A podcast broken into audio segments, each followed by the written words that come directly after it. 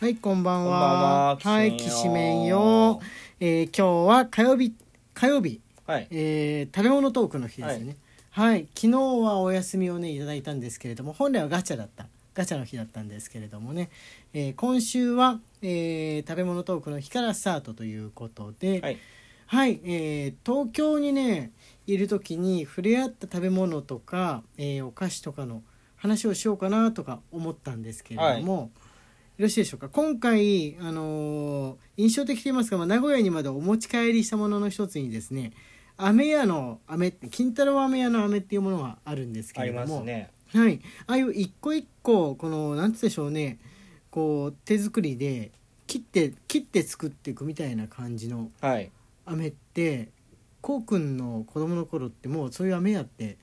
あったあんまなかったまあ、あんまなかったけど、あるにはあったよ。うんうんうんうんうんうん好きそういうなんつうのねもう砂糖の味しかしないようなやつあの、オレンジとかねストロベリーとか一応そういう味のものもあるんですよ、うんハイカラな味のものべっこ飴とか日記飴ばっかりじゃなくって一応あるんですけれども俺ねすっかりちゃんとオレンジとかいちごとかが入ってると思ってたのちょっとはうんちょっとは果汁入ってると思ったのでも食べてみると、まあ、最近のグミとか果汁入りグミとかよりも全くもってその果物の味しなくってで原材料名見てみると砂糖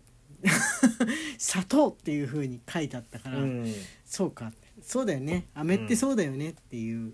ことをさっき思っていたんですなるほど。一応ねあのオレンジのやつは他のただただ甘い砂糖だけの味のやつとの差別化としてうん香料とクエン酸は書いてありました、うんちょびっとの酸味があることによってこれはオレンジだよっていう主張をしているのかな、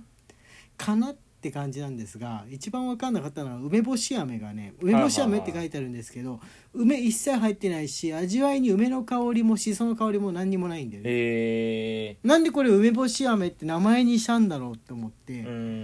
ん。当時梅干しっぽいなと思ったのかなそれとも昔は入ってたのかななんかせめてさ酸っぱくなくてもいいからしその香りでもしてればなんかわかるじゃん、うん。本来しそって別に梅じゃないんだけどうん。しその香りをなんとなく梅干しっぽいって人は思う能力をこう持ってるわけじゃないですか、はい日本人っていうのは、はい。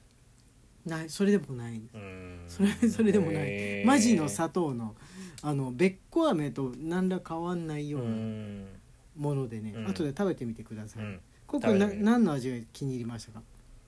いいっやーぱい買っちゃったけどもうほぼありったけというかああでもあの素直な金太郎飴美味しかったですよ。ああ食べてみうた、ん。一応それがねあそこの売りみたいなんですけれども、金太郎飴屋さんなわけですんであともう千歳飴とかうもん。売ってましたけれどもね、その七五三の時に食べるやつ今も七五三の時に千歳飴って持ったり持たされたりとか食べたりすんのかなどうなんでしょうね。昔よく千歳飴の袋なんか独特の花札みたいな模様が書いてある紙の袋ね中にはでっかい千歳飴が入ってるんですけれども、まあ大体子供は食べきれないっていうか食べてると歯にくっついて痛くなるようなう感ん。じそうのだね。うん。ものがあってある時期からかねあのーペコちゃん千歳飴っていうのが不二家が出し始めてへえ。全部がミルキーっていう美味しい千歳飴がね出たんですけどもうその頃には自分はあの七五三の年齢は超えてますんでああいいなーってそれ多分一時だけじゃない今あんのわかんない 不二家にはあんのかもしんないよ、もしかしたらその時期が来たら不二家で売ってんのかもねしねテレビでね大体そういうその老舗のメーカーがコマーシャルの枠を持ってるってこと自体がもうないじゃないですかないね最近は、だから、まあ、見ないんですけどでもある可能性はあるっていうか一年中食べたいかなうん巨大版ミルキー一年中食べたいからうん古文千歳飴って食べたことあるあるよあれはあのー七五三のうちのまあ男の子は5歳はい女の子は3歳、7歳っていうふうに日本では決まってるわけなんですけれどはいはいも男女ともに持たされるもんなのかないやわかんないけど、うん食べたことはあるよ3歳の時の記憶ってのは大体の人はまあわ忘れてんですよね、俺も3歳の記憶はほぼないうん全部なんかの表紙に食べたな単におやつとしてうんまあ、その季節が来るとね七五三の季節が来ると別に七五三に該当しない子供でもち一応そういえば買ってもらったら食べれはするから、うねん食べれはするんですけどあれなんでそういう名前になったんだろう長いからかなどうどうなんでし ょうねどうなんだろうね5歳のうんし7歳の俺はね7歳もやったわけなんですけれども、うん女の子として育てられましたかうら、んややっぱり7歳ぐらいになるとさすがに記憶はっきりしてるんですよもう小学校入ってますしね、小学校入ってそういう幼児のあのイベントに参加するもののもう最後の時期なんじゃないでしょうかねあでもごあれがあるか単語の節句とかはまだ小学校低学年ぐらいだったら親祝ってくれるもんうなんのあかあどうどうなんでしょうな5月5日って、どどうなんでしょうかねコウ君のうちとか単語の節句祝いだったとは思うんですけど、うん双子の男の子そうのだねわけですすからね。うん、コウ君は抹茶の味が一番気に入って食べてましたけど、そういえば飴。抹茶がね一番好きなんですよ何事においてもああ、アイスとかあのシェーキっていうかあれかな。ふあれはフラペチーノとかは。 フラペチスータバノもあとるじかゃないはですかそんな好きじゃないあ、そうなの。うんミルクはじゃあ打足なの。打足抹茶がもうもうシンプルに入ってる味の。そのまんまが好きっていうかあーでもデザートであったらなんなら抹茶を頼むあはいはいはいはいはいはい、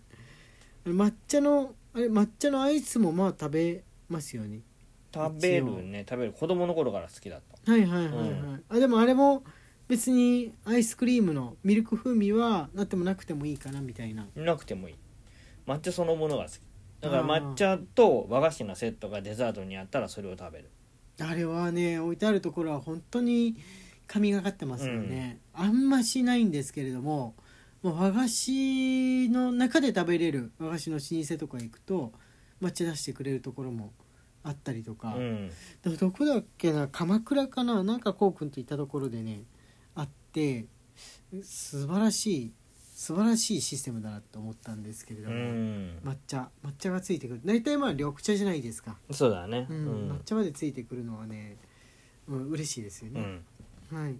他は飴もあまだ全部食べてないか食べてなうんいうん他はなんかお菓子東京で食べたものって言ったらあのおばが買ってくる洋菓子ばっかりであれなんですけれども洋菓子いやあのね カフェはい寄ったじゃないですかはいはいはどいこと言わないけどはいうんのランチのメニューの少なさにびっくりしたね、あー東京ねあのーまあ、新しいおしゃれカフェは多分全国変わんないと思うんですけど古い喫茶店文化はもう残ってるところがもう変わってるぐらいなもんで、うん見かけだけあの新しくしたりはしても、うん昔の喫茶店をそのまんまやってるところだったりすると名古屋と比べちゃうとやっぱり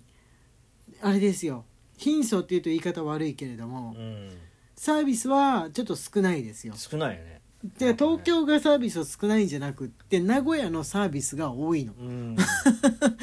古屋の喫茶店のサービスとメニューが多いだけであってね、うん東京のはあの普通っちゃ普通なんですいよやそうだねうん、そうだ大阪にいても別に大阪の方がでも多少サービスいいかな、うん大阪って言ったらなんかいろいろとおまけがついてくるイメージではあったんですが名古屋に引っ越してからはも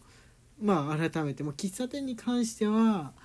まあ、名古屋トップなのかな名古屋とまあその周辺うね、ん岐阜とか三重はそんなには行ったことないんですけどまあうん含まるんでしょうね、うん多分ねいやチェーン店が勝つ理由わかるよ東京で、はいはいはいはいはい、うんチェーン店が強い理由わかる、個人はね、うん大変なんだとうん、思いますよ本当に、うん自分高校出たばっかの頃喫茶店でバイトやってたんですけれども全然変わってないもんもうう、んメニューの感じもサービスもね変わってないその頃から、うんまあ、それはいいことではなくって新しいのに比べると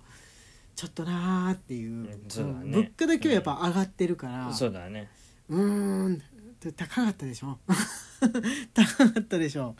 結構あのランチで特に何がついてくるわけでもなく1400円とかそ平気で取るじゃないですうかそ名古屋だとそれちょっとちょっとしたランチセットっていうかコースみたいなう、ねそうだねチェーン店とかでもさ金額じゃないです1400円とか1500円払ったらもうデザートセットじゃあそうだねんうんうん、サラダにスープにデザートにっていうううんやつなんですが、ままあ、コーヒーつくだけとかっていうのはねある、まあ、場所によるのかな場所によるとは思うけど渋谷新宿に行くともはやチェーン店の方が